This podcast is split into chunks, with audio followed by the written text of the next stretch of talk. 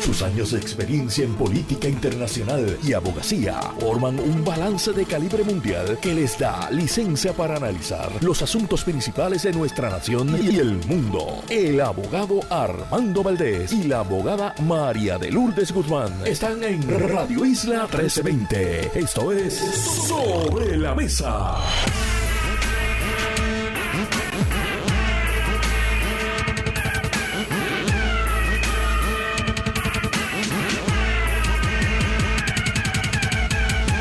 Buenos días Puerto Rico, soy Armando Valdés. Desde San Juan, la capital de todo Puerto Rico y de todos los puertorriqueños. Mañana lluviosa, acá. Hoy, en Sobre la Mesa, va a estar con nosotros nuestro corresponsal desde la capital de Estados Unidos, Federico de Jesús. José Nadal Power lo acompaña, nuestro analista de temas federales. Además, Carlos Severino, profesor y ex rector del recinto de Río Piedras. Con él hablamos sobre todo lo que está pasando a nivel internacional, particularmente habiéndose conmemorado el 24 de febrero, este pasado sábado, los dos años de la invasión rusa de Ucrania. Y en el último segmento, el secretario general de UNETE, una de las asociaciones, sindicatos de maestros del Departamento de Educación. Emilio Nieves estará con nosotros. Todo eso y por supuesto, como todas las semanas, de lunes a miércoles, Marilú Guzmán se sienta a la mesa y junto a ella analizamos todos los temas para hoy, 27 de febrero del 2024 son las 8 y 3 minutos de la mañana. Los asuntos del país tienen prioridad. Por eso llegamos a poner las cartas sobre la mesa. Vamos a poner las cartas sobre la mesa de inmediato. Hay varios temas que quiero discutir hoy a nivel local. Voy a estar hablando sobre la primera entrega de la encuesta que hiciera Noticeli, que ya ha comenzado a publicar durante el día de hoy. Quiero hablar también sobre lo que está en la palestra política en cuanto al Partido Popular Democrático, en particular el Comité Municipal de Ponce. Sí, ya la fecha del acuerdo está a 24 horas de cumplirse, mañana 28 de febrero, y por lo visto el alcalde Luis Irizarry Pavón está aguantando y parece, parece que quiere pedir una extensión de 14, 15 días para ver cómo le va en la vista preliminar, que es la próxima etapa de su caso. Presumo yo que si saliese airoso, podría quedarse. Y me imagino que si no, en ese caso sí, él estaría haciendo efectiva su palabra, cumpliendo con su palabra, pero eso va a tener repercusiones para el Partido Popular y particularmente para Jesús Manuel Ortiz durante unas dos semanas que van a ser muy incómodas para él en la medida en que esto se plantee como un reto directo a su liderazgo en el Partido Popular Democrático. Hablaremos sobre eso.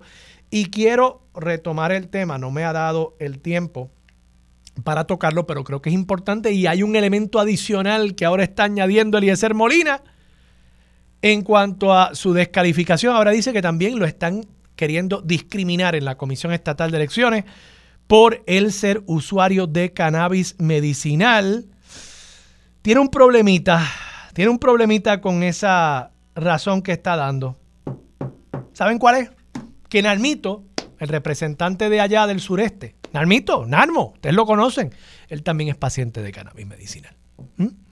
Abiertamente. Y creo que hay dos o tres más legisladores que lo son y que presumo habrán entregado sus documentos, habrán entregado su prueba de narcóticos y habrán dicho, mira, si yo doy positivo a cannabis, es porque yo tengo la licencia, aquí está.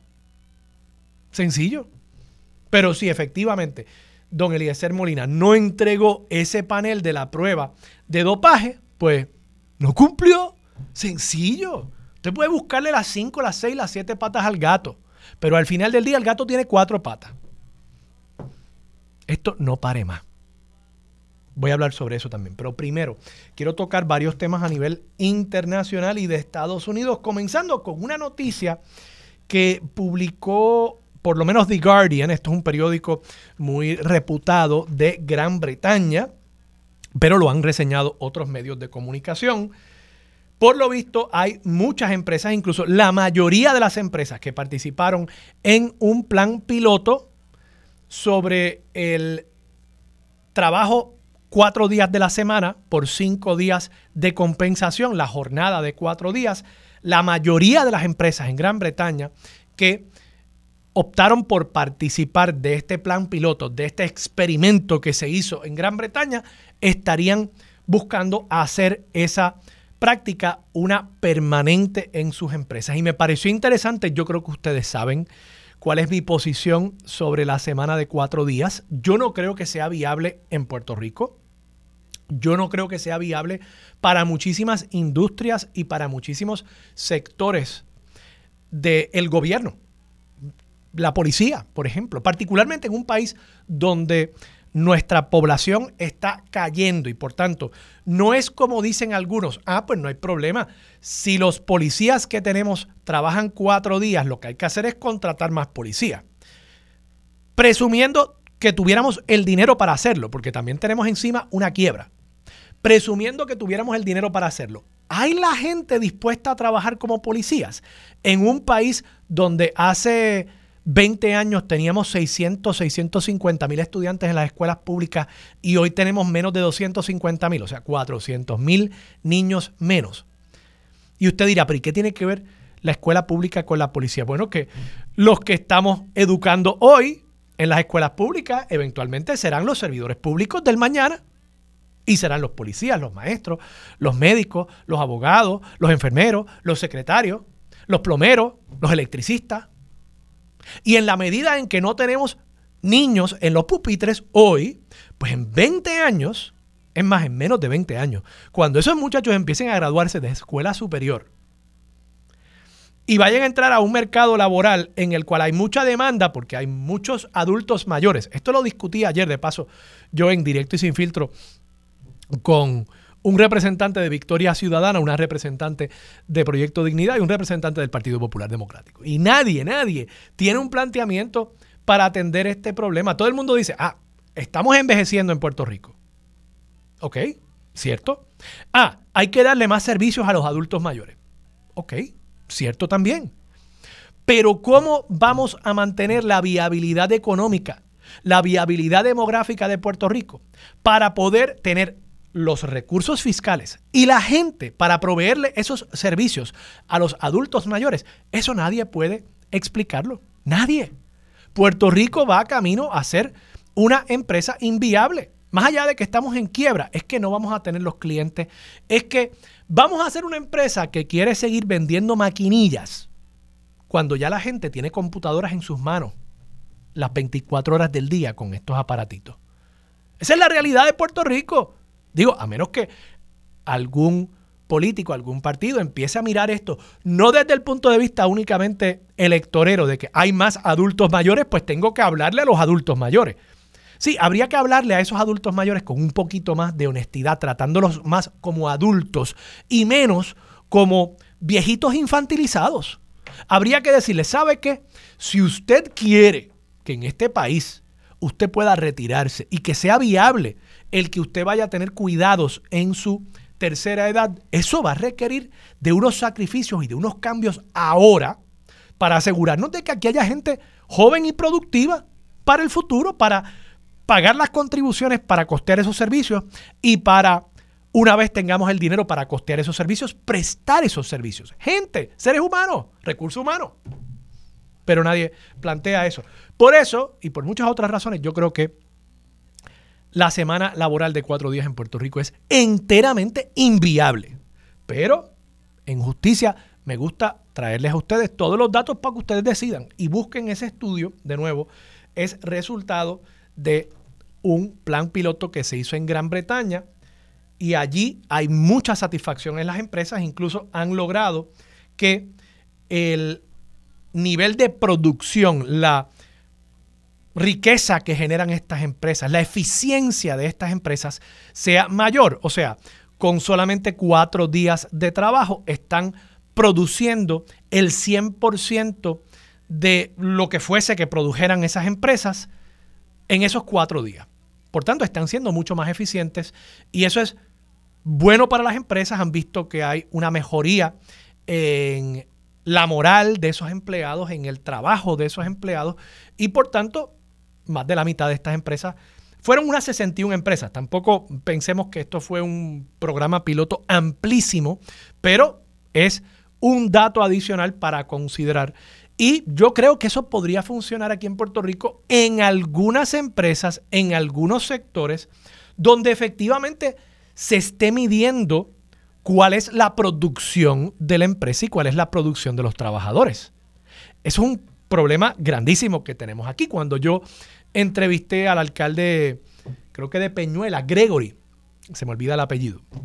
Él me dice, bueno, le pregunté sobre cuáles eran las métricas para medir si efectivamente ahora los empleados de ese municipio que están en una jornada de cuatro días estaban produciendo lo mismo que producían cuando trabajaban cinco días. Él me dice, bueno, es que hemos mantenido las oficinas abiertas. Ajá. Ok. Uno puede mantener una oficina abierta con una persona en la recepción. Eso no me dice nada a mí de si efectivamente el gobierno municipal de Peñuela está produciendo la misma cantidad de servicios, sea como sea que se mida eso, número de permisos emitidos, número de solicitudes ciudadanas atendidas, no sé cómo se mediría. Pero de alguna manera, para gerenciar esta transición y ver si efectivamente el pueblo de Puerto Rico, que somos quienes pagamos los salarios de esos trabajadores, si eso está rindiendo fruto. Habría que saber, antes de esta transición, esos trabajadores producían 100 chuchitos. Y ahora, después de la transición, a cuatro días, están produciendo los mismos 100 chuchitos con más satisfacción. O están produciendo 120 chuchitos, porque son tan contentos estos empleados de estar trabajando solo cuatro días que ahora pues producen más. Pero esa métrica en este país donde rara vez medimos las cosas, esa métrica no la tenemos y por eso y por muchas otras razones yo creo que esa cosa de una semana de cuatro días es soñar con pajaritos preñados. En Estados Unidos, por otro lado, tres noticias importantes. Siguen las conversaciones para tratar de llegar a un acuerdo para evitar el cierre gubernamental que sería efectivo este viernes, primero de marzo, pero no aparenta haber luz al final del túnel. Hoy hay primarias tanto en el Partido Demócrata como en el Partido Republicano. En Michigan, en el Partido Demócrata creo que está sucediendo lo más interesante. Michigan tiene una población árabe bien grande. Y esa población árabe que es primordialmente demócrata y que ha votado con el Partido Demócrata durante las pasadas elecciones, está molesta con la política pública de Biden en cuanto a Gaza, la franja de Gaza y la guerra entre el Estado de Israel y el grupo terrorista Hamas. ¿Qué sucede? Bueno, que esos Arab Americans, esos electores árabes en Michigan están diciendo, vamos a enviarle un mensaje al presidente Biden y por lo visto en la papeleta usted puede escoger ninguno de los anteriores, esencialmente. Y hay un llamado para que, aunque Biden esencialmente está corriendo solo en esa primaria, esos electores expresen su insatisfacción marcando esa alternativa y yo creo que eso va a ser una métrica importante para ver cuán lacerada puede estar la imagen de el presidente Joe Biden, ya no con la derecha, ya no con el Partido Republicano, sino dentro de sus propias filas, y eso puede apuntar a un problema grande de motivación del electorado demócrata de cara a las elecciones en noviembre. Y por último, Joe Biden ayer dijo en una conferencia de prensa improvisada, luego de que estaba saliendo de un programa de Late Night, dijo que él esperaba que ya posiblemente para el lunes, esto se lo dijeron sus consejeros en seguridad nacional, para el lunes podría haber un acuerdo para un cese al fuego en Gaza. Así que eso es una noticia mínimamente positiva dentro de una situación muy complicada para eh, Palestina y para Israel. Hablemos sobre temas políticos locales. Quiero simplemente tocar para despachar esta noticia el tema de Eliezer Molina. Eliezer Molina ha levantado toda suerte de argumentos para decir que a él se le está discriminando y una de las cosas que han dicho sus abogados, y yo creo que es un punto importante, pero no necesariamente en este caso. es que a Eliezer Molina, en la medida en que le permitieron empezar a recoger los endosos, le crearon la expectativa a él y a esos 1.500 electores que lo endosaron, le crearon la expectativa de que él iba a poder estar en la papeleta siempre y cuando cumpliese con el requisito de levantar los endosos y eso lo cumplió. Esa expectativa, la pregunta que uno tendría que hacerse es si le causa algún daño a esos 1.500 electores y a Eliezer Molina. Y yo plantearía que no, que el único daño que se le hace a estos electores y a Eliezer Molina es que perdieron su tiempo. Los electores, pues, tuvieron ahí cinco minutos hablando con Eliezer Molina. Eso es más de lo que yo quisiera pasar hablando con él, pero se sentaron ahí, estuvieron cinco minutos hablando con él, llenando el endoso y perdieron ese tiempo. Y Eliezer Molina, pues, perdió un par de semanas de trabajo. Supongo que se le podría dar alguna compensación por ese trabajo que hizo gratuitamente.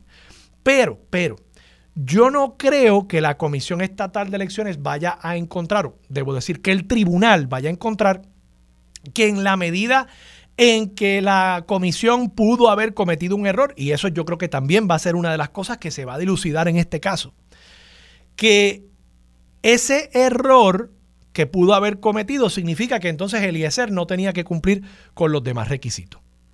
Y los demás requisitos son haber demostrado que él había solicitado los documentos antes del 2 de enero, cosa que no ha podido demostrar según la comisión. Y, por lo visto, uno de los documentos que tenía que entregar nunca lo entregó, que es el resultado de una prueba de dopaje. Específicamente se miden tres narcóticos. Por lo visto, él entregó los paneles de dos de esos narcóticos, no entregó uno de los resultados, que es el de marihuana. Y por lo visto, entonces ahora está levantando, según reporta eh, varios medios, por lo menos yo lo vi en el periódico El Nuevo Día, edición digital, él está diciendo que esto es un caso de discrimen de la Comisión Estatal de Elecciones contra él por ser paciente de cannabis medicinal. De nuevo, ahí yo creo que es muy sencillo rebatir ese argumento. Narmito, el representante Narmito, es paciente de cannabis medicinal, lo ha admitido.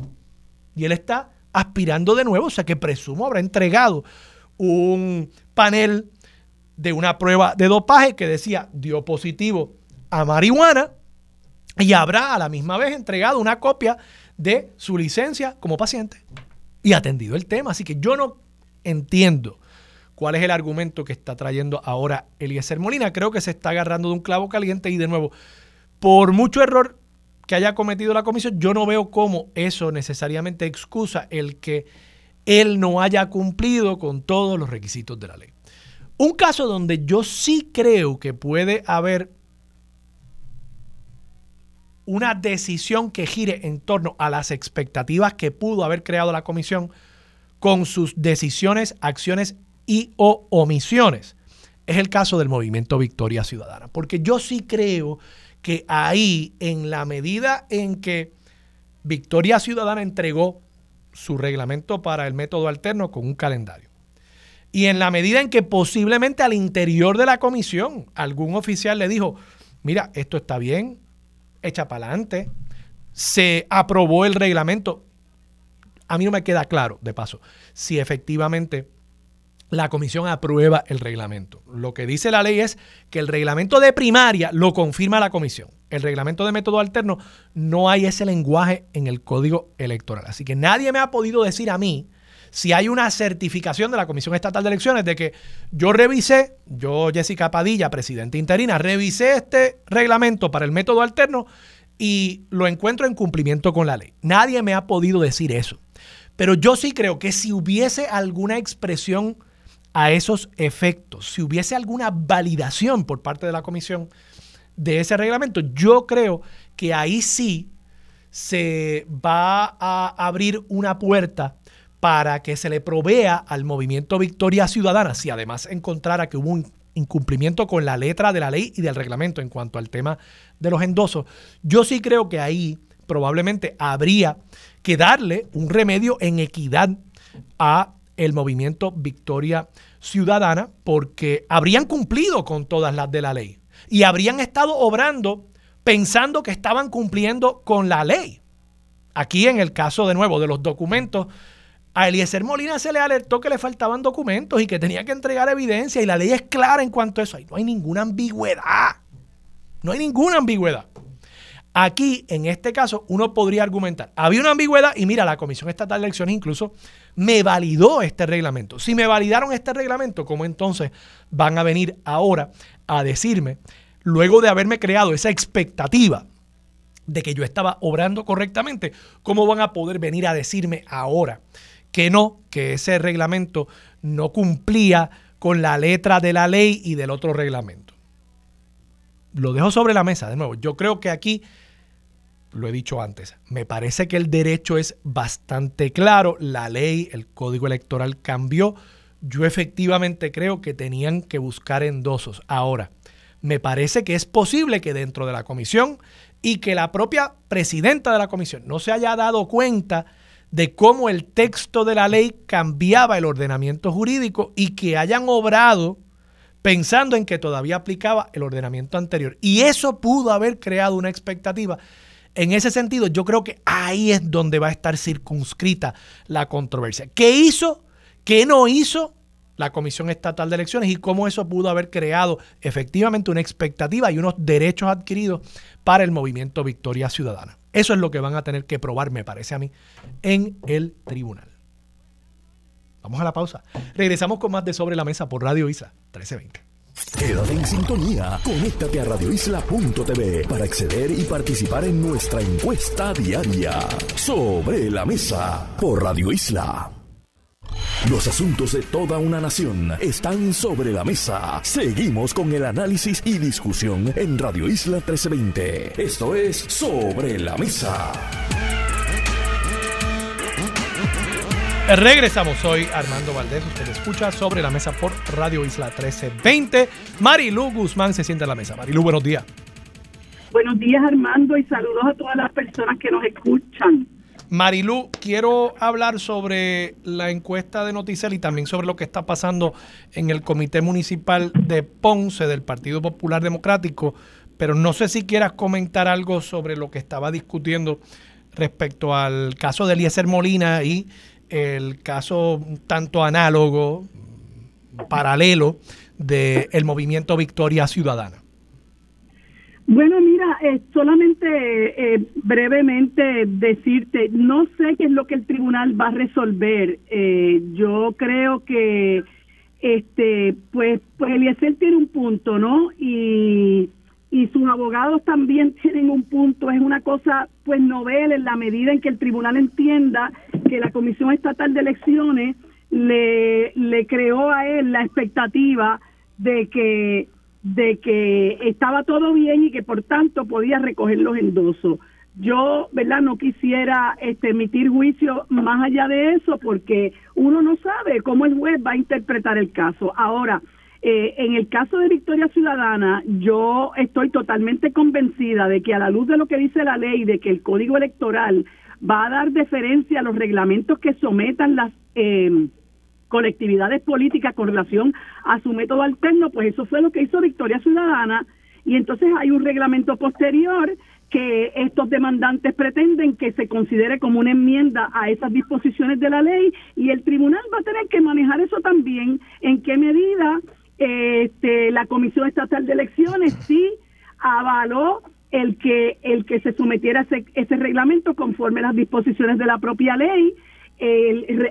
La colectividad continuó actuando conforme las disposiciones de la ley este y, y, el tribunal como tú señalabas eh, en equidad tendrá que resolver Así que ya veremos. Hay una sí, no, y, oye, y, y, solo para aclarar, ¿verdad? Yo, yo sé que siempre se habla del tema de deferencia a los reglamentos. También es cierto que lo que dice la ley, ¿verdad? Para, para estar y, esto no ha cambiado, esto es lo que básicamente siempre ha dicho.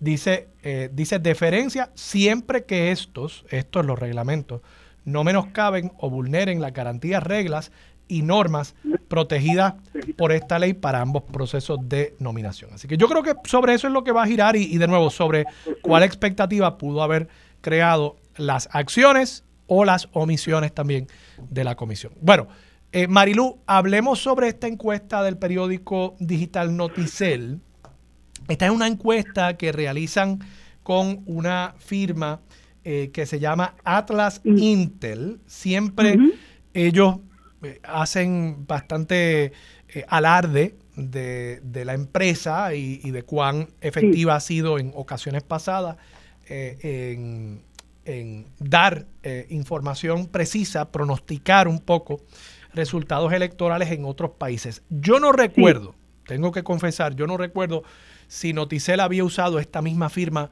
para el pasado proceso electoral, para el proceso electoral del año 2020 que uno pueda comparar, o si esto es algo que viene del 2021 para acá. Pero dicho eso, con esas aclaraciones, eh, dice esta encuesta, y eh, esto lo hacen todos los medios de comunicación cuando tienen una encuesta, tratan de estirar el chicle lo más posible y van sacando datos poco a poco para que, pues, precisamente nosotros estemos comentando eh, estos, estas encuestas durante, durante varios días, ¿no? Dice la entrega que publicaron esta mañana, eso de las 6 de la mañana, que el 67.1% de los encuestados por Atlas Intel desaprobó la forma en que el gobernador Pedro Pierluisi está conduciendo el gobierno. 67.1%. Lo interesante de ese dato, Marilú, es que básicamente es 67 contra 33. 33% fue el margen, el por ciento que sacó Pedro Pierluisi en las elecciones en el 2020. O sea que parecería como si se hubiese congelado conforme a estos datos. Y claro, aquí no estamos hablando de intención de voto, esto es simplemente aprobación o desaprobación de su gestión, pero parecería, es una coincidencia interesante, parecería que se ha congelado eh, la apreciación del electorado acerca de Pedro Pierluisi y que él ha llegado a una especie de techo en cuanto a, cuánto favor puede tener en el electorado. Yo creo que eso es algo interesante y que potencialmente Jennifer González podría girar contra eso para decir, oye, él pone en riesgo el que el PNP pueda tener mayoría en Cámara y Senado y retener la fortaleza. Lo otro que me resultó interesante de la entrega de hoy es que hicieron la pregunta, una pregunta bastante típica de encuestas, cuáles son los principales problemas que tiene Puerto Rico hoy.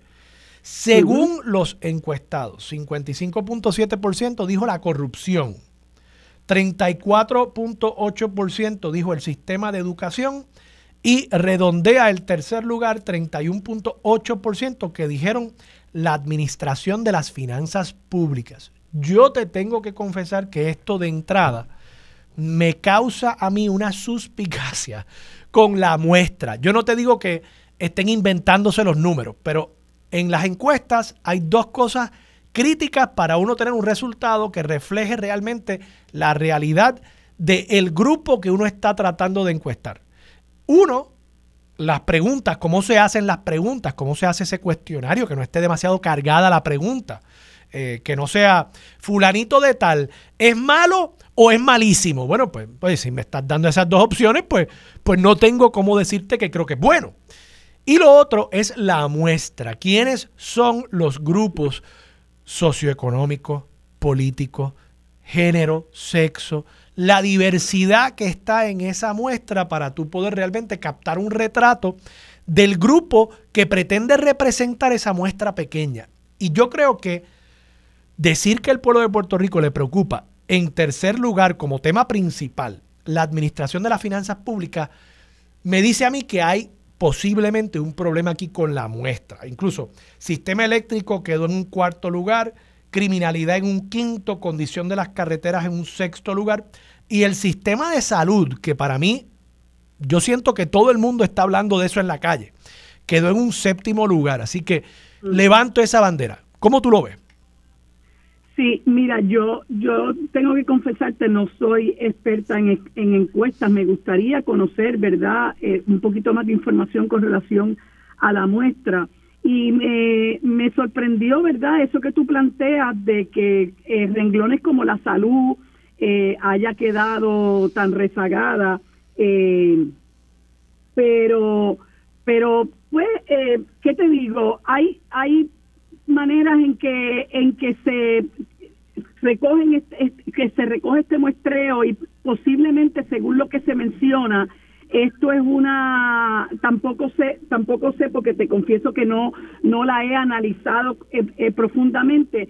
Tampoco sé cuándo fue que se hizo esta esta muestra y me gustaría este, esta encuesta y me gustaría saber eh, cómo estuvo seleccionada esa muestra porque tú sabes que en nuestro país eh, la gente piensa de forma muy distinta dependiendo de la estrata social eh, a la que pertenece, etcétera. ellos publicaron, a, esa pregunta, Marilu, ellos publicaron eh, a, vuelo de pájaro, ¿no? A 40 mil pies. Ellos publicaron una tabla donde dan algún detalle. 52% son mujeres, 47% hombres, 54% tienen un nivel de ingreso de menos de 25 mil dólares.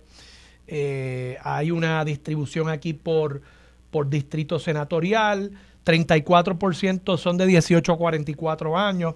29.5% son de 45 a 60 y 36% es 60 plus. 48% eh, solo tiene educación primaria o secundaria, 51% educación superior. también hay una división eh, religiosa. también es cierto, aquí esto no fue una encuesta casa a casa ni por teléfono, por lo visto fue eh, digital, eh, ¿verdad? Y fueron 2.200 los encuestados. Sí, bueno, ahí yo no sé en qué medida, ¿verdad?, se pueda, eh, pueda ser confiable la muestra cuando es digital, porque te confieso, como yo no soy experta haciendo encuestas, pero parece ser una, una, una encuesta bastante amplia en términos de la representatividad de género, de, de estrata social, de edades de las personas. Eh, y bueno, siempre uno, cuando ve estas encuestas, siempre uno se cuestiona una que otra cosa.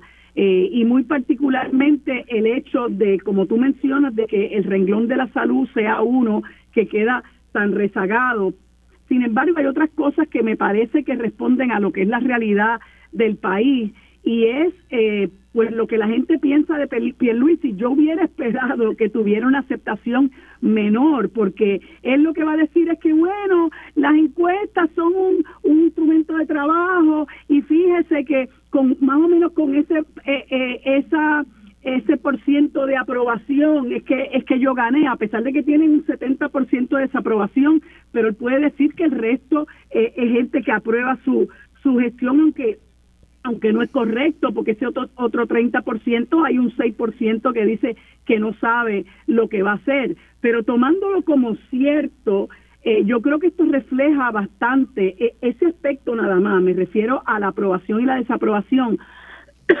Perdón creo que eso eso eh, refleja bastante lo que eh, es el sentir eh, mío particular, ¿verdad? Claro, yo yo yo puedo hablar por mí de lo que yo escucho por ahí con la gente con la que yo hablo y, y cuando tú miras, por ejemplo, los comentarios en redes sociales a, a, a, a, a posts que hace el gobernador o a noticias que contienen expresiones del gobernador sobre determinadas cosas, las expresiones en contra del gobernador son cuando menos insultantes, ¿no? Eh, y, yo pienso que él, eh, eh, en cierta medida, va a tratar de proyectar la realidad alterna en la que, en la que él vive. Bueno, seguiremos viendo las entregas subsiguientes de esta encuesta. Yo presumo que en algún momento tendrán también eh, unas proyecciones, o por lo menos un retrato. Las encuestas no son proyecciones, yo creo que eso es importante entenderlo, no predicen. La encuesta lo que pretende hacer es ser un retrato del momento en que se hicieron las preguntas a esos encuestados de dónde está el sentir del pueblo. Y creo que sería importante que veamos eventualmente resultados de esa encuesta, de ese retrato en cuanto a las primarias en el Partido Popular y el Partido Demócrata, el Partido Popular y Partido Nuevo Progresista, debo decir, y por supuesto eventualmente también eh, un head-to-head entre los candidatos populares y los PNP y el de la alianza y el de Proyecto Dignidad y cualquier otro candidato. Así que veremos eso durante los próximos días. Vamos a la pausa, regresamos con más de Sobre la Mesa por Radio Isla 1320.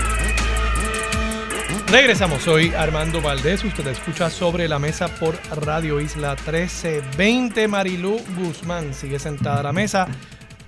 Marilú Ponce, Partido Popular, tiene un tostón ahí. Tiene un tostoncito. Tiene un tostoncito. tostoncito y no es de pana.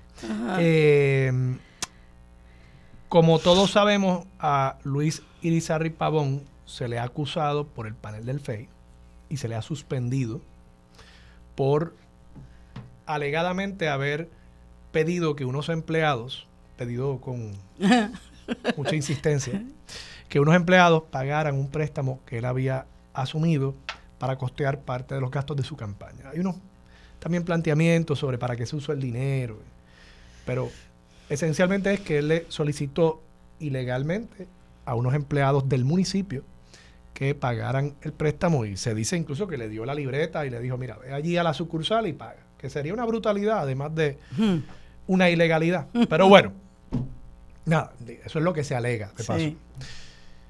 Luis Irizarry Pavón ha sostenido su inocencia, a lo cual tiene derecho. Eh, se le presume la inocencia, pero ya él fue a el proceso de regla 6 y ahí se halló causa para arresto. Ahora va a la vista preliminar donde se hallaría causa para juicio, para proceder a juicio.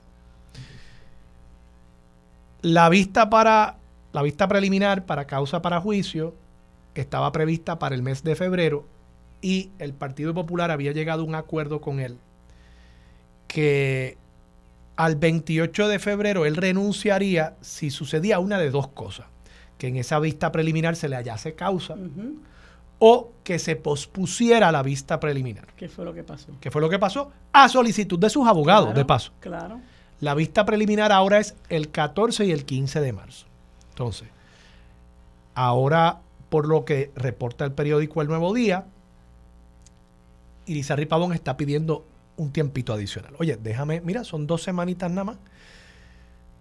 Personalmente, yo creo que en efecto, pues quizás si no va a haber ninguna otra posposición, quizás vale la pena esperar al 14 y al 15 de marzo y ver lo que pasa. Eso es lo que yo pienso personalmente. Pero claro, yo no soy el presidente del Partido Popular Democrático. Y esto supone un reto político al liderazgo de Jesús Manuel Ortiz, que a sazón es también candidato a la gobernación frente a Juan Zaragoza, aspirante. Por tanto, estas podrían ser dos semanas bien difíciles para Jesús Manuel Ortiz si él tiene que aguantar la presión. Y yo lo que me sospecho de lo que acabo de escuchar que dijo aquí en Pegajo en la Mañana Toñito, Gerardo Toñito Cruz, que es el secretario general, yo me sospecho que ellos van a llevar el pleito, que ellos van a decir, mira, aquí está el acuerdo, llegamos al 28, él incumplió y ellos saben que ese pleito probablemente va a tomar más de dos semanas. Entonces, eso le permite a Jesús Manuel decir, yo estoy imponiendo, yo estoy haciendo cumplir el acuerdo, o sea que yo no, no estoy aquí dejando que nadie pisotee mi liderazgo, pero ellos saben que probablemente como la decisión en ese caso que llevará el Partido Popular contra Irizarry Pavón va a tardar más de dos semanas, eso le va a dar un espacio para llegar hasta el 14, hasta el 15 de marzo. Y allí, pues puede pasar una de dos cosas. O se haya causa o no se haya causa. Y si no se haya causa, pues yo creo que ahí a Erizarri Pavón, a él se le va a dar un respiro y posiblemente en ese momento el Partido Popular diga, bueno, pues podemos dejar esto en suspenso hasta tanto haya una vista en alzada, porque presumo que el fiscal especial independiente la pedirá. La pedirá, ¿no? Eso es lo que yo creo que va a pasar. Claro, si ya se hallara causa, ya en ese momento creo que Irizarry Pavón tendría o que cumplir con su palabra empeñada en ese acuerdo o continuar retando la autoridad del presidente y ahí sí que el presidente del Partido Popular tendrá que llegar hasta las últimas consecuencias.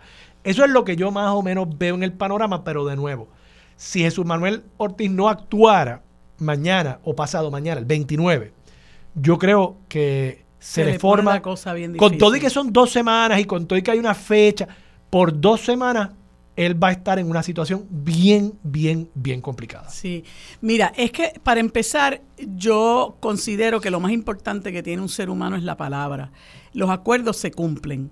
Eh, y cuando tú no haces, no eres fiel a tu palabra, pues eh, realmente eh, se desmonta lo que es tu integridad como, como ser humano. Y tú llegaste a un acuerdo con tu partido de que llueve, truene, o relampague el 28 de febrero, si esto no está resuelto, pues eh, tienes que renunciar a la candidatura.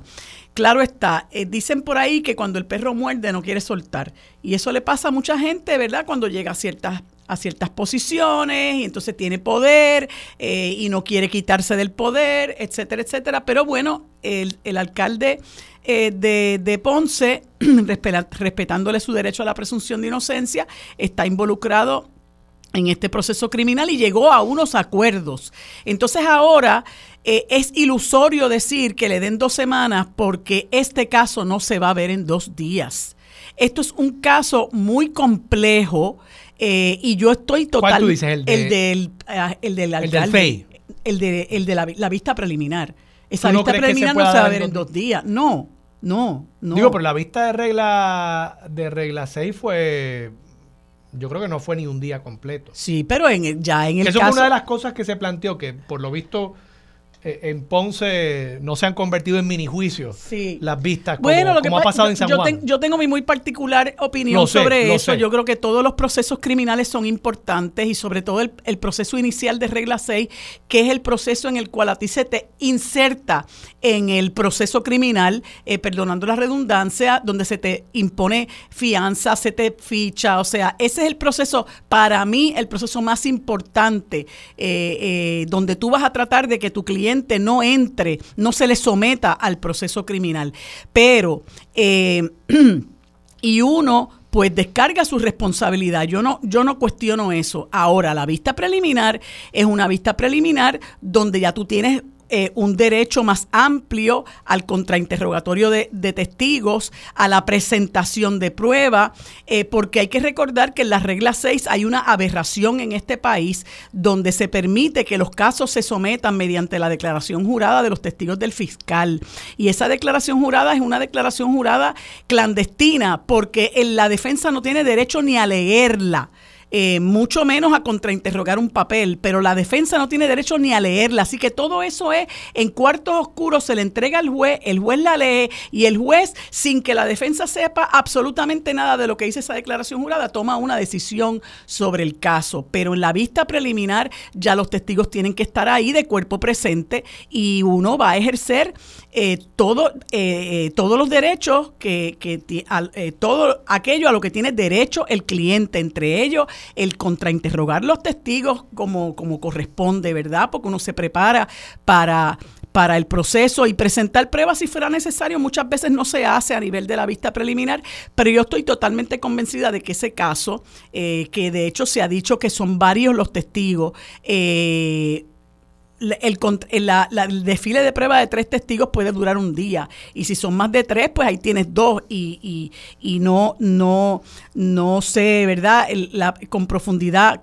con qué eh, prueba cuente el fiscal especial independiente, pero nada garantiza que en dos semanas esto se vaya a resolver. Pero a fin de cuentas, este señor llegó a un acuerdo con el Partido Popular y si el Partido Popular como institución se desliga de este acuerdo, como, como estaba señalando ahorita, se va a poner la cosa muy difícil porque esto va a afectar enormemente la imagen del presidente eh, del partido, que ya se laceró en un momento dado cuando aquel problema que tuvo con Tatito Hernández en el verano del 2023 con las pretendidas enmiendas al código electoral que él sancionó a Tatito y sancionó a 13 de los representantes eh, populares y después eh, dio reversa y eliminó eh, esas sanciones. Ya eso él lo tiene en su resumen, ¿verdad? Y eso pues le quitó un poco de de respeto a, a, su figura como presidente de la institución. Así que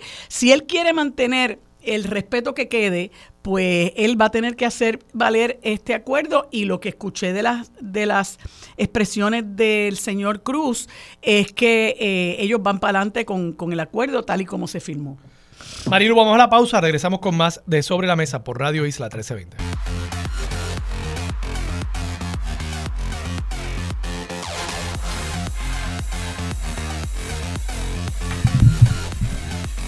Bueno amigos, Hoy es martes y como todos los martes tenemos el panel compuesto por el licenciado José Nadal Power y Federico de Jesús desde la capital federal. En el siguiente segmento que dedicamos a política internacional conversamos con el profesor y ex rector del recinto de Río Piedras de la Universidad de Puerto Rico, doctor Carlos Severino Valdés. Y en el último segmento conversamos con el ex profesor de la escuela pública y director dirigente de UNET, Emilio Nieves. Esto es lo próximo en Sobre la Mesa.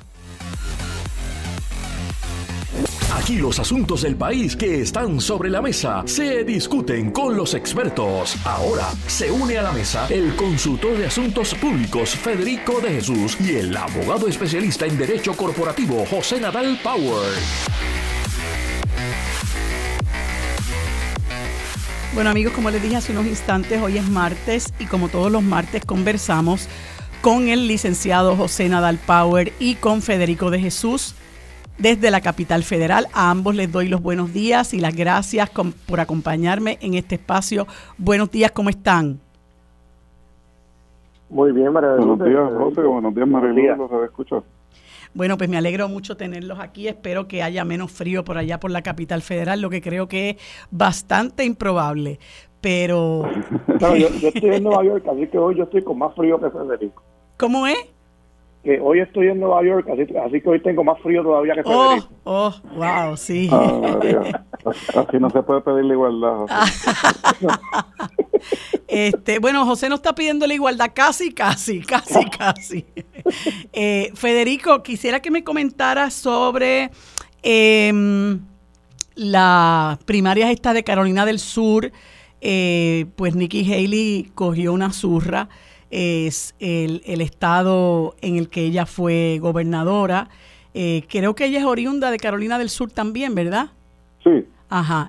Y bueno, tenía a los Koch em, eh, subsidiando su campaña, pero ya como dicen en, en, Castilla la Vieja, they pulled the plug. Le, la desenchufaron y le quitaron los chavitos. Este, ella no se ha retirado. Este, ¿Cómo tú ves el asunto?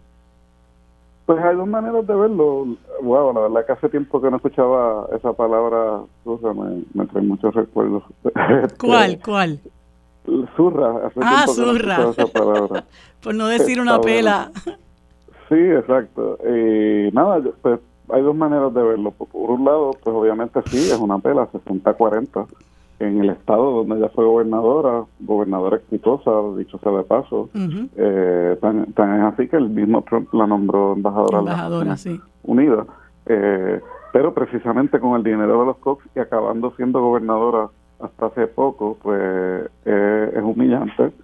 Pero la otra manera de verlo es que de ese 40% que no votó por Donald Trump, según las encuestas de boca de urna, los exit polls, dicen que uno de cada cinco de esos republicanos no estaría dispuesto a votar por Donald Trump en una elección general. Y eso, pues obviamente en una elección cerrada, pues son malas noticias para el, el expresidente. Y, y nada, yo, yo creo que uno se pregunta por qué ella se sigue quedando en la contienda, no ha ganado ni, ni un solo estado. Y yo creo que la, la contestación es que ella quiere, ¿verdad? Obviamente, la poca probabilidad de que a Donald Trump lo metan en la cárcel, lo cual no, no va a pasar antes de que surjan las elecciones, aunque lo encuentren culpable quizás en algunos de los casos, o que se coma dos o tres Big Macs demasiado y le dé un infarto, Dios no lo quiera, eh, pues yo creo que ella lo que está haciendo es debilitándolo para la general, o eh, algunos están ya empezando a rumorar que ya se tire para presidenta por un tercer partido como independiente. Yo lo dudo porque pero pero eso pues uno nunca sabe, ¿verdad? Estamos viviendo un momento donde los dos candidatos eh, de los dos partidos principales están debilitados. Aunque Donald Trump sigue adelante en las encuestas nacionales, pues hay algunas que ponen a Biden al frente por 2 o 3%, pero aquí lo importante son los estados clave.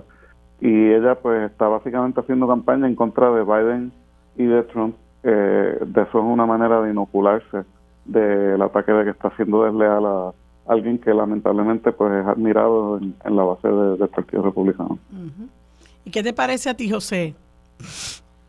Pues mira, coincido eh, eh, con Federico en que eh, lo que ella busca es pues ser ella la que se quede en el caso hipotético de que Donald Trump pues no pueda eh, continuar eh, siendo candidato por alguna cuestión judicial, de salud, lo que sea, ¿no? y ser ella la que se quede ahí.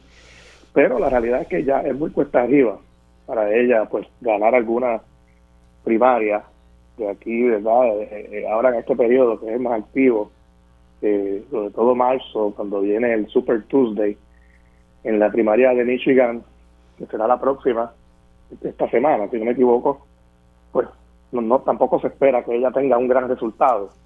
Eh, para los demócratas es bueno que ella continúe en la carrera, porque pues sigue pues, pues con ataques no bastante eh, contundentes hacia Donald Trump que pueden llegar y llegan al oído de muchos republicanos y, ciertamente pues lo, pone en una situación difícil porque tiene que estar contestando muchas veces los ataques de, de ella a, su figura.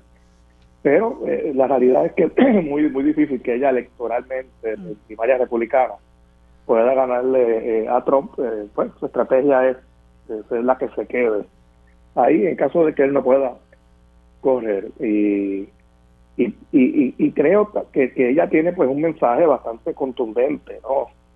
contra Trump eh, llega al oído de gente, de gente también no republicana, que a lo mejor está indeciso y que les preocupan, ¿no? Las inconsistencias de Trump, eh, eh, su, su ánimo, diría, como hemos comentado aquí antes, hasta racista, el hecho de que Trump, si la preocupación de, de, Biden con Biden es la edad, pues Trump también tiene pues casi la misma edad de Biden.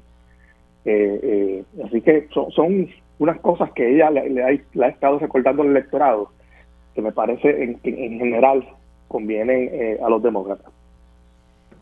Y estaba leyendo que este grupo que, que la apoya a ella, em, de momento se me escapa, Federico, el grupo de coach, em, ellos tienen, tienen, se llaman de, de una manera, eh, independientemente de que le hayan quitado em, eh, apoyo económico, pues ellos siguen muy vocalmente en contra de Trump. O sea, hay un grupo eh, eh, no solamente de poder económico, sino también de poder electoral, que aunque apoyando una candidata republicana, pues son vocales opositores de Trump. O sea que ahí hay un sector que pudiera, ¿verdad?, eh, mermarle el apoyo a Trump. Y eso que tú comentas de que ella se lanzara como independiente eh, ante el desespero que yo siento que tienen algunos sectores, eh, de, incluso dentro del, del, del, sector republicano, de que Trump pues no, no, no llegue a la presidencia, pues muchas cosas se pueden barajar. Eso no me parece que sea muy descabellado. No, eh, aquí todo está sobre la mesa este y el, grupo se llama Americans for Prosperity Action. Ajá, eh, uno de los hermanos que está muerto, el otro está vivo y ellos pues, han sido de los que han financiado las campañas republicanas y básicamente enviaron un memo diciendo que siguen apoyando a Haley, pero que van a enfocar sus recursos en las campañas congresionales. En el Congreso, sí. Y, pues esa es la manera de de elegantemente decir pues ya ya no hay este retorno al, al ya no hay return on investment de, ese inversionismo político. Este sí. ¿Y cómo tú eh, ves el panorama para lo que llaman el Super Tuesday, que entiendo que es el próximo martes? Pues José mencionó Michigan, que ahí está interesante porque el Partido Republicano está dividido en dos, literalmente eh, hay dos grupos de republicanos que dicen que dirigen ese partido a nivel estatal, que tienen dos convenciones diferentes, el partido a nivel nacional por fin eh, intervino y, y eso pues puede ser que quede un proceso un poco caótico eh, y yo no dudo que Donald Trump vaya a arrasar en ese en esa contienda y en Super Tuesday pues eso beneficia mucho a Trump, son muchos estados del sur donde, donde los números de Donald Trump son altísimos. Y, y ya después de eso pues ella puede seguir diciendo que quiere estar en la contienda pero sin dinero, sin voluntarios, eh, cogiendo pelas pues es difícil. Y mientras tanto, pues el Partido Republicano eh, ya hay dos resoluciones pendientes, eh, una para prevenir que Donald Trump pueda usar fondos del partido para pagar sus gastos legales de sus casos criminales y civiles, y la otra para que Donald Trump no pueda controlar el partido y no pueda coordinar hasta que no tenga los 1.200 delegados, que es la mayoría en el caso de los republicanos, en la convención. Y eso, pues, primero porque sabemos que, que él necesita muchísimo dinero para pagar los 500 millones en multas que le dio el Estado de Nueva York y ya ha pagado 50 millones de su campaña a, sus abogados. Y también porque ya anunció la presidenta del Partido Republicano, Ronna McDaniel, que, que va a renunciar y Trump quiere que su su director de campaña sea el, presidente del Partido Republicano y su nuera, o sea que ya el nepotismo a nivel del partido está asomándose y eso es algo que, preocupa a, los pocos republicanos que todavía tienen un poquito de dignidad en ese partido. José, sobre ese tema quiero eh, eh, discutir otra cosa, pero quería saber si, si tienes algo que apuntar sobre ese tema. Sí, sí, este, pues anunció pues eh, la, la directora ejecutiva, ¿no? del Partido Republicano a nivel de Estados Unidos, pues ya pues, anunció que renunciará el mes que viene. Y se espera que Trump ponga pues a su gente de confianza eh, a controlar el partido, incluyendo a su a su nuera. Eh, y pues ya tenemos una idea pues de lo que viene por ahí hmm. eh, en términos del control absoluto que él va a tener sobre ese partido. Y pues la esperanza es que, los republicanos de, siempre, los, los que son pues eh, conservadores, no de convicción, no oportunistas, eh, pues reaccionen a eso, ¿no? Eh, yo creo, de cara a las elecciones. Mira, entonces otra cosa que estuve viendo en, los medios corporativos estadounidenses y es que Trump se presentó a una convención del Black ah, Federation eh, Black Conservative Federation, me parece que es que se llama. Eh, y él hizo unas expresiones eh, extremadamente racistas pero eh, realmente resultó eh, lastimoso eh, el grupo de negros que estaban allí aplaudiendo cómo él en cierta medida hasta se burlaba de ellos, porque él dijo, entre otras cosas, ustedes me apoyan porque ustedes han sido, porque yo he sido acusado. y, y, yo como acusado los represento a ustedes y ustedes utilizan camisetas con mi foto del fichaje. Eh, y, también dijo que, lo apoyaban por unas tenis que él está que él está promocionando y escuché en uno de en uno de los medios eh, al reverendo Al Sharpton que tiene un programa que se llama Politics Nation eh, los fines de semana y escuché también a un señor cuyo nombre se olvidé que fue dirigente del Partido Republicano y es negro. Creo que ya no pertenece al Partido Republicano por las expresiones que yo escuché. Eh, eh, planteando eh, que esto eran expresiones insultantes a los negros en los Estados Unidos, que, que Donald Trump pues siempre se expresa con relación a los negros desde los estereotipos, porque incluso trajeron a colación unas expresiones que él hizo en la campaña del 2016, donde él decía, ustedes no tienen trabajo, ustedes viven en la pobreza, ustedes esto, ustedes lo otro, ¿qué más pueden perder? Así que voten por mí, ¿no? Y entonces él mismo decía, este, este señor eh, negro, eh, muy, muy, muy este, articulado, eh, y que es muy reconocido dentro de los, la clase política eh, de los Estados Unidos. Tú tienes que saber quién es. Este, Michael Steele. Ese mismo, ese mismo. pues él decía. Del Partido Republicano. Exacto. Pues él decía que esos eran expresiones que, que salían de la, de la visión estereotipada y prejuiciada de Donald Trump. Eh, eh, al Sharpton lo menos que dijo fue que les debería dar vergüenza eh, y eso yo lo vi como algo extremadamente lastimoso. No sé eh, cómo, cómo, ustedes lo, lo aprecian, habida cuenta de que en un momento dado estábamos conversando de que un sector de de eh, la comunidad negra en los Estados Unidos le había retirado eh, su apoyo a Biden y que, bueno, hay un sector que sí está apoyando a Trump y uno eso pues lo ve eh, impensado, ¿no?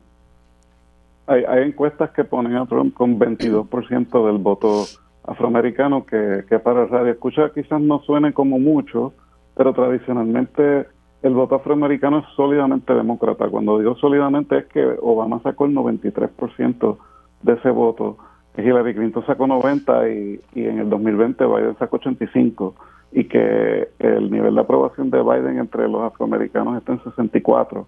Eh, es muy preocupante para el Partido Demócrata. Obviamente las expresiones de Trump son totalmente inaceptables y el hecho de que hayan afroamericanos en el Congreso y en el Partido Republicano que, que no hayan rechazado y denunciado eso, pues les debe dar vergüenza.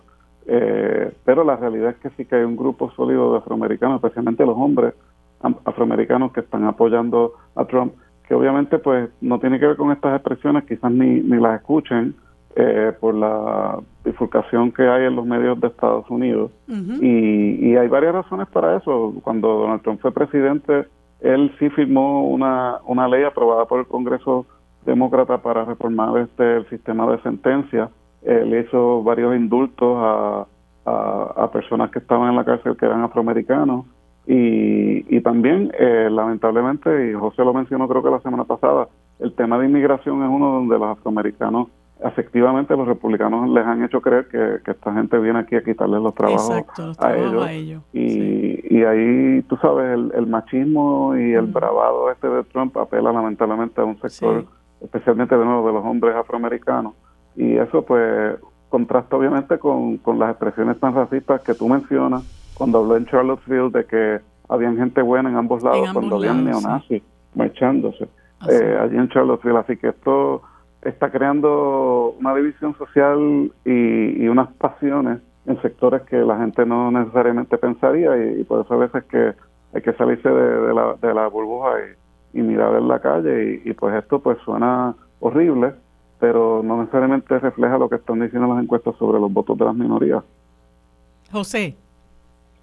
Mira, coincido nuevamente. Eh, eh, eh, Trump sabiamente está explotando eh, este sentimiento que hay, este recelo, digamos, en una porción minoritaria, pero existe, de, la población afroamericana eh, en cuanto a los inmigrantes, ¿no?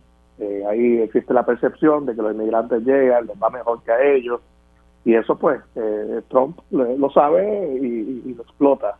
las expresiones esta semana fueron, la verdad, que muy lamentables, pero no, no sorprenden, ¿no? Viniendo de Trump él tratando de demostrar que no era racista, lo que hizo fue, pues, eh, básicamente... Demostrar que sí lo eh, es. bueno, afirmar los prejuicios, ¿no?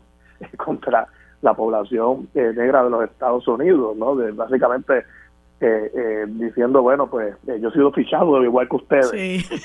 oye, qué bárbaro. Es una barbaridad, ¿no? Sí. pero viene eso de, por eso es que Nikki Haley lo atacó duramente por eso también. Ella dijo, eso es lo que sucede cuando Donald Trump se sale del teleprompter. Exacto, sí, la escuché. Eso es lo malo cuando él se sale del teleprompter. claro, empieza a decir esas barbaridades y el problema es que a veces tienen repercusiones internacionales, eh, en la política internacional, las cosas que ha dicho sobre la OTAN. Ahora los europeos están sumamente eh, alarmados eh, porque Trump ha manifestado que que, va a dejar de, respaldar a, la OTAN eh, si, si, si, los europeos no aportan lo que tienen que aportar, qué sé yo. Y, y, en Europa hay alarma. Ayer hubo una, una cumbre de todos los, los, líderes europeos, de todos los presidentes en Francia, convocada por Macron, en parte por, por la amenaza, el, el riesgo que tienen. Sí de que Trump, de, hecho, él había, regrese a la presidencia. Sí, él había dicho en su primera campaña electoral que él iba a, promover que Estados Unidos se saliera de la OTAN porque eso le costaba mucho al, presupuesto. Eh, y antes de que se nos acabe el tiempo, me gustaría eh, comentar sobre la el posible cierre del gobierno federal porque de nuevo hay este tranque entre republicanos y demócratas. Eh, con relación a la aprobación del presupuesto y quisiera que me conversaras un poquito, un poquito sobre eso, Federico.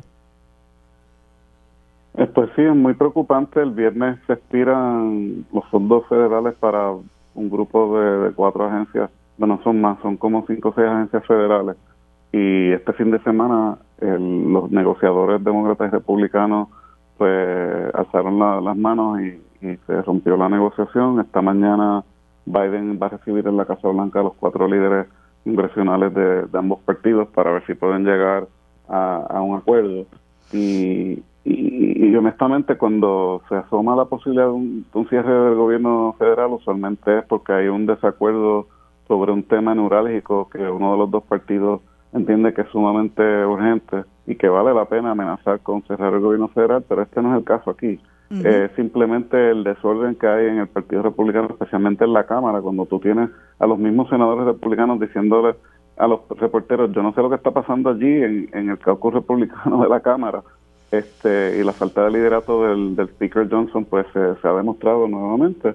Pudiera haber una extensión eh, temporera, eh, los republicanos más de línea dura lo que quieren es una extensión hasta el 30 de septiembre, eh, según un acuerdo que ya ellos habían llegado y que ya es ley, si no se aprueban los 12 proyectos de ley de asignaciones, pues va a haber un recorte automático, lo cual también sería muy muy lamentable para, para mucha gente que recibe beneficios del gobierno, así que todo esto es de nuevo un caos que, se ha creado en esta conferencia republicana que ha cambiado de speaker a mitad de camino y, no se sabe ni la hora que es. Sí, así es. es José. Bueno, pues eh, esto ha llevado a que incluso eh, el, el speaker eh, anterior, digo, dos, tres previos, Paul Ryan, creo que pues esta semana aconsejó al actual speaker Johnson, mira, tienes que, ¿sabes? Tú no puedes seguir siendo rehén de estos extremistas del caucus republicano, aunque, ¿sabes? uno tiene que hacer lo correcto, aunque te cueste políticamente. Mira lo que le estás haciendo a los Estados Unidos eh, por eh, seguir básicamente la, la, línea de estas personas que te están básicamente extorsionando a ti, como lo hicieron con el anterior.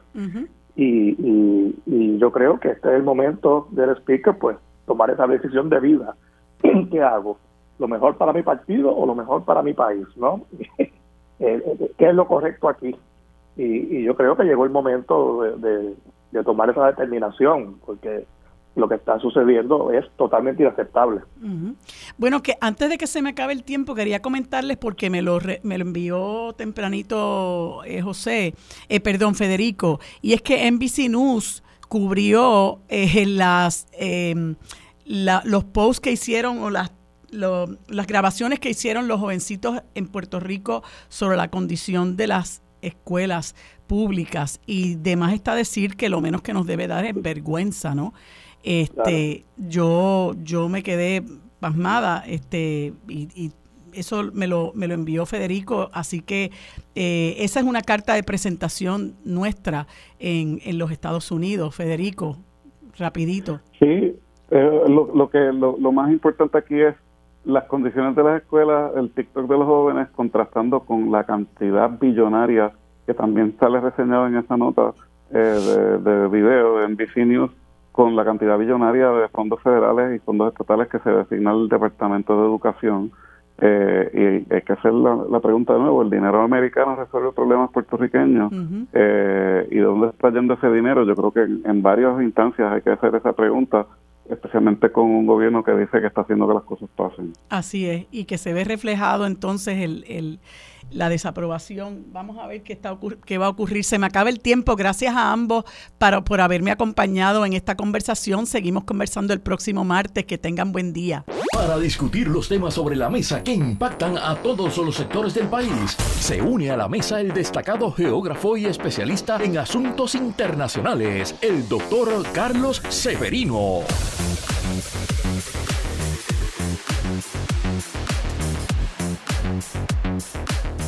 Bueno amigos, en este segmento, como todos los martes, conversamos con el doctor Carlos Severino Valdés, ex rector del recinto de Río Piedras de la Universidad de Puerto Rico, a quien les doy los buenos días y las gracias por acompañarme en este espacio. Buenos días, Carlos, ¿cómo estás? Eh, muy buenos días, Marilú, siempre agradecido. Saludos a toda la radio audiencia un martes más aquí con mucho gusto. Bueno, eh, Carlos, usualmente nosotros em, eh, discutimos asuntos eh, de política internacional, muchísimos de los cuales no son nada agradables y hemos discutido la situación de los conflictos bélicos a lo largo y ancho del planeta, pero hay una, hay una noticia que yo he visto que ha pasado desapercibida por muchísimos em, medios, incluyendo los medios en Puerto Rico, y es un militar estadounidense que se inmoló frente a la Embajada de Israel en Washington. Yo creo que eso es, es, terrible. Eh, tiene que haber sido, eh, eh, o sea, es algo que uno le, le, le, aprieta el alma, ¿no? Que una persona decida como rechazo a la situación que está ocurriendo entre el, entre el gobierno terrorista de Israel, porque hay que decirlo así, y, la, y, y, los gazatíes contra, contra eh, la organización eh, Hamas, que, que, una persona, eh, pues, espantado por aquello que está haciendo el gobierno de su país decida quitarse la vida de la forma tan terrible como lo hizo eh, frente a la Embajada de Israel de Washington. Y quisiera que me comentara sobre eso porque yo también quedo espantada ante el silencio de los medios de comunicación sobre este hecho tan terrible. Sí, a mí igual me ha eh, impactado eh, la ausencia de cobertura sobre un hecho que si bien se reviste de una gran tragedia, eh, una inmolación como se hizo y ha circulado un video muy crudo que yo no quisiera yo no quisiera ver, ¿verdad? Ni quisiera este, promoverlo, pero sí es importante la reflexión a partir de ese acto. Eh, la reflexión es, eh, y lo que él dijo antes del acto, pues de, desesperación, un acto, un martiricidio eh, que, a, que él asume en vergüenza por la participación, porque él no quiere ser parte más de eso. Hay que destacar que este eh, eh, joven militar, ya de unos años, era parte de la Fuerza Aérea de los Estados Unidos.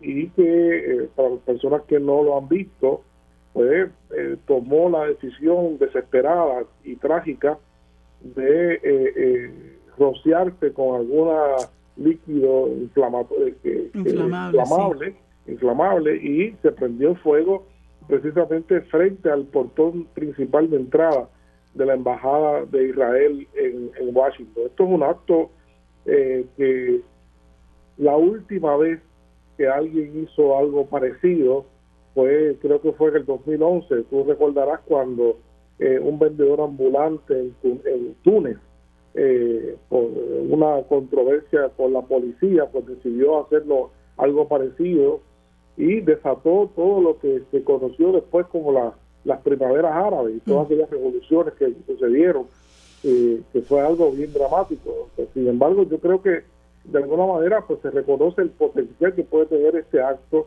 en causar conmoción en, mucha gente por una tragedia que está sucediendo y que no encuentra final. Esto está sucediendo todos los días en nuestra propia eh, vista, ¿no? en nuestra propia conciencia y sin embargo pues no hay eh, atisbo este, de que se pueda solucionar en el corto plazo. Esperamos, se comenta de una de una tregua este, inminente en estos días pero eh, vamos a ver si eso pues, realmente se logra porque se lleva tiempo eh, haciendo múltiples esfuerzos de distintas vertientes para lograr una pacificación de, ese conflicto. Yo creo que ese esa acción del militar estadounidense pues cobra una cobra un significado increíblemente eh, grande en este momento este haciendo valer esa como dije anteriormente ese sentido de vergüenza colectiva eh, por la participación de su gobierno en esto de una manera este, eh, increíblemente eh, este, desacertada. ya con la tercera ocasión que el gobierno de Estados Unidos lamentablemente este, ejerce su veto en las Naciones Unidas para evitar que haya una determinación en contra de Israel a los efectos de continuar con, con, la acción militar en Gaza. Sí, y eso contrasta marcadamente, eh, Carlos, con una foto que ha circulado por las redes sociales de un grupo de mujeres militares israelitas haciéndose un selfie frente a las ruinas de un sector en Gaza. Eh, y uno dice hasta dónde pueda llegar la deshumanización de la gente, ¿no? Y esta gente de la, del, del ejército israelí ya ellos, eh, eh, gente del, de jerarcas del gobierno de israelí, israelí han tratado a los palestinos como, como, como animales, como bestias, pero yo creo que hay que ser bien bestia eh, cuando tú eh, te ufanas de la destrucción, de la muerte, del dolor, del exterminio, eh, de, seres, de, seres humanos, de civiles, de, mujeres y niños y de hombres, eh, que es lo que está ocurriendo en Gaza. Y eso es parte de lo que representa Benjamín Netanyahu, ¿no? que habla de que la victoria está cerca y terminaremos cuando logremos la victoria total. Y uno se pregunta, ¿qué es la victoria total? No dejar un solo palestino vivo y hasta cuándo el mundo va a soportar esta ignominia. Definitivamente, yo tuve la oportunidad también de ver la, la desgraciada foto eh, inoportuna por demás, este, que no abona en nada eh, a tratar de buscar eh, algún tipo de, de acercamiento para una paz en la región, sino todo lo contrario, este, ufanarse de ufanarse de, de, lo que ha ocurrido creo que es algo eh, totalmente destemplado, totalmente destemplado. Y este, pienso igual, pienso que eh, en la medida pues de que de que todo esto pues eh, siga reflejando pues, repudio en muchas partes y aislamiento pues este parece ser la única manera de tener la presión suficiente para dar por terminado este, o ayudar a dar por terminado en algún momento estas conflictividades tan terribles. Y por otro lado, Carlos, pues ya se cumplieron, me parece que ya se cumplieron dos años de la guerra de Ucrania y, y Rusia. Y tú recordarás, porque lo hemos comentado, eh, que cuando esta, este conflicto comenzó, por razón de que Ucrania está apoyada por la OTAN y los Estados Unidos estaban invirtiendo dinero, han seguido invirtiendo dinero, no sé cuántos miles de millones de dólares en armamento eh, para Ucrania, pues la gente pensaba que esto era, como dicen en Castilla, a piece of cake, ¿verdad? Este, y parece haber sido todo lo contrario. Sí, se habla de 200 mil millones de dólares este, que es una cantidad increíble eh, que se ha gastado eh, y no se han logrado los objetivos. Eh, la guerra, hay muchas reflexiones que se pueden hacer con estos dos años, han sido intensos, ha habido cambios notables, ha habido cambios importantes, este, el mundo no es el mismo después de, esto. Y quien defina, como dicen muchos observadores acuciosos, eh, depende quién, hay que esperar a ver cómo este conflicto termina para saber cómo el mundo va a cambiar. Mm. Eh, definitivamente esto es un conflicto que tiene eh, atribuciones de cambiar la ruta en la cual el mundo se, encaminaba. ya ha habido ya ha habido cambios importantes verdad en, muchos ámbitos como lo ha sido el desacoplamiento entre Rusia y Europa como ha sido este eh, realmente también el, dibujo de un incipiente mundo eh, multipolar, este, el acercamiento estratégico que ha causado también esto entre Rusia y China.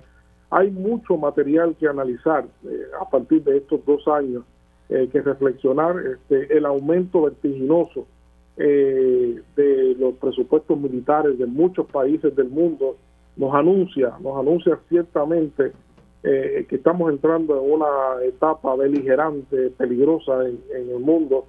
Eh, y por último, quizás este, por tema del tiempo, podemos mencionar eh, que ayer el Parlamento húngaro, como parte de esta secuela de estos dos años de presiones y de, y de y de mucha también política diplomática, se logró que Hungría aprobara, el último país que faltaba, el ingreso de Suecia a la, a la OTAN. Con esto se completa la entrada de este país, dejando atrás eh, una tradición muy sólida de neutralidad. ¿verdad? Suecia era uno de los países neutrales por antonomasia en el mundo, que hacía que hacía además gala de saludar siempre el pacifismo, ¿verdad? El premio Nobel de la Paz es un, premio, ¿verdad? Que también que se enarbola en función de, de, todo esto, estas posiciones. Y ciertamente cuando uno ve esto, pues realmente se sorprende porque uno pensaba que eso este, no iba a ocurrir o que no estaba cerca y realmente se ha precipitado todo un todos unos cambios eh, importantes cada día que van sumando eh, eh, van sumando inestabilidad por todas las esquinas y como si fuera poco pues no podíamos esperar no no era de esperarse que del otro lado del tablero de ajedrez geopolítico pues a partir de la, acción de Suecia se anuncia que un país que no conocemos, pero es un país que está en el corazón de Europa, que se llama Transnistria, acaba de pedir, eh, que, acaba de públicamente decir que va a organizar o que está organizando ya un referendo para unirse a la Federación Rusa. ¿Verdad? Eh, así que vemos que eh, la cosa no, todo se intensifica a favor de los conflictos, todo se intensifica a favor de la militarización, todo se implica, eh, todo se multiplica a partir actividades que no propenden, no propenden a la paz de, Europa ni del sistema internacional. Así es. Mira, y me hubiera gustado conversar sobre cómo, ¿verdad?, qué representa esto para lo que llaman el tablero geopolítico del mundo, pero se me acaba el tiempo y se me queda otro tema que era importante sobre la reunión del Mercosur, eh, ah, pero... Pero, pues bueno, ya me están haciendo señas de que tengo que terminar el espacio, así que seguimos conversando el próximo martes. Gracias, Carlos, que tengas buen día. Bueno amigos, en este último segmento conversamos con Emilio Nieves, secretario general de la organización Únete, a quien le damos los buenos días y las gracias por acompañarnos en este espacio. Saludos Emilio, ¿cómo estás? Saludos Marilu a ti, a toda la audiencia que te acompaña. Un placer estar contigo en la mañana de hoy. Pues quería conversar contigo sobre tu columna recientemente publicada en el em, periódico El Nuevo Día, porque tú sabes que hubo recientemente también una discusión sobre una solicitud que se hizo, entiendo que quien la promovió fue la senadora María de Lourdes Santiago, para una moratoria a las escuelas charter que eh, pues que son parte de este reglamento de, la, de las escuelas públicas que le llaman eufemísticamente alianza. Eh, y tú escribes ese artículo donde explicas, ¿verdad?, cuál es la, por qué era necesario esa moratoria y que mientras... Em, se pasa por alto el trabajo que hacen una serie de escuelas públicas en el país, eh, escuelas que, que, trabajan con cierta autonomía, ¿verdad? Y tú mencionas que esas escuelas son eh, eh, las escuelas Montessori, las especializadas, las vocacionales y las regulares, pues eh, se, se olvida que el Departamento de Educación tiene que fiscalizar los 40 millones que dirige a estas escuelas públicas, eh, estas escuelas alianza, y quisiera que, que me comentara sobre, sobre tu parecer al respecto. Claro que sí. Este artículo surge a raíz de la discusión que se dio en el Senado de Puerto Rico en la cual había una resolución radicada, además de María de Lourdes, eh, Rafael Bernabe, Migdalia Padilla del PNP, que al final en la votación se abstuvo. sí, este, valga Pidot, o sea que eh, son personas que, estaban endosando esto. Nosotros realmente no es que creamos en las escuelas charter, pero partiendo de la política pública que tiene el gobierno de Puerto Rico en la ley 10, 85 eh, del 2018, pues obviamente esta moratoria no le dieron paso y, e ilustra y le retrata al país en qué posición se encuentran estos legisladores del Senado y en la Cámara, porque estaban, aunque no había llegado allá la resolución, algunos representantes rojos y azules ya estaban hablando en contra de esta moratoria. Nos llama la atención, eso llevaba un año allí, tuvo un informe positivo de la Comisión de Educación del Senado y iba dirigida a que se estableciera una moratoria, es decir, no más escuelas charter por ahora, en lo que el departamento cumple con, lo que no ha cumplido. Claro. O sea, que es fiscalizar, o sea, porque ya los reglamentos y, establece que tienes que tener, si tú le asignas fondos públicos a esa entidad privada, pues vamos a hacer unas monitorías, una asistencia técnica, unas evaluaciones externas. Eso es lo que dice el reglamento de llamadas escuelas alianza en el Departamento de Educación. Sin embargo, con eso no se ha cumplido. Y esta moratoria lo que establecía era, vamos a, a permitir que el departamento redacte esos informes, demuestre. Vamos a ver cuál es el impacto fiscal. Ese es el lenguaje de la moratoria. ¿Cuál es el impacto fiscal de esto? Y, y además del departamento, no lo iba a hacer el departamento solo. O sea, OGP, Oficina de Gerencia y Presupuesto iba a estar envuelta en este proceso y el Departamento de Desarrollo y Economía y Comercio. O sea que ya eran tres entidades del gobierno que iban a entrar en ese proceso.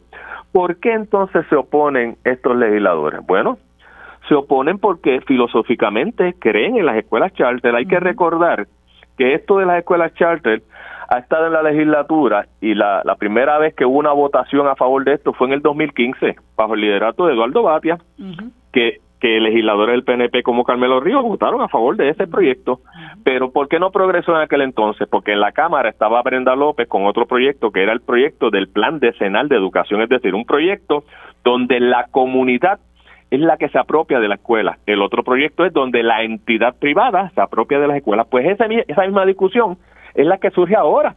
Y entonces, lo bueno de este resultado es que retrata a Rojos y Azules y a la senadora también del proyecto Dignidad los retrata en términos de con quién están, con la escuela de la comunidad o con la escuela en manos de la entidad privada, porque ¿cómo tú vas a impedir que se fiscalice el uso de fondos públicos en esas escuelas? En realidad las escuelas charter no hacen falta, pero una moratoria te va a permitir evaluarlo y llegar a esa conclusión que aquellos que la que la defienden, bueno, que en el proceso demuestren que cumple con las expectativas, pero cuando uno va a los reglamentos y uno va a la práctica, uno sabe que estas escuelas charter se les permite limitar la cantidad de estudiantes, se les permite establecer cualificaciones en su admisión. Y no van a tener maestros de experiencia y preparados. Porque porque un maestro que tiene permanencia en el departamento de educación si pasa a una escuela charter en dos años pierde su permanencia. Y lo mismo pasa con las empleadas de comedor, con los conceles y todo el personal que está bajo el Departamento de Educación. O sea que hay una serie de deficiencias que esto tiene, que una moratoria te permitía verlo, pero aquí hay unos intereses económicos que también fueron a la legislatura a cabildear en contra de esta moratoria y posiblemente esto nos puede llevar a pensar de que son de las entidades privadas y empresarios que aportan a las campañas políticas. Así que se dieron a esa presión, además de su visión filosófica de que de que creen más en, el sector privado que en lo público. Y aquí las comunidades escolares tienen que tener claro que los fondos públicos deben ser para las escuelas públicas y que nosotros tenemos un montón de éxitos en nuestras escuelas que a veces no salen a la luz pública, pero que además no hay nada que se puede hacer en una escuela charter que no se puede hacer en una escuela de la comunidad. Ahora mismo el Departamento de Educación está impulsando un, un plan de descentralización y lo está haciendo con un plan piloto.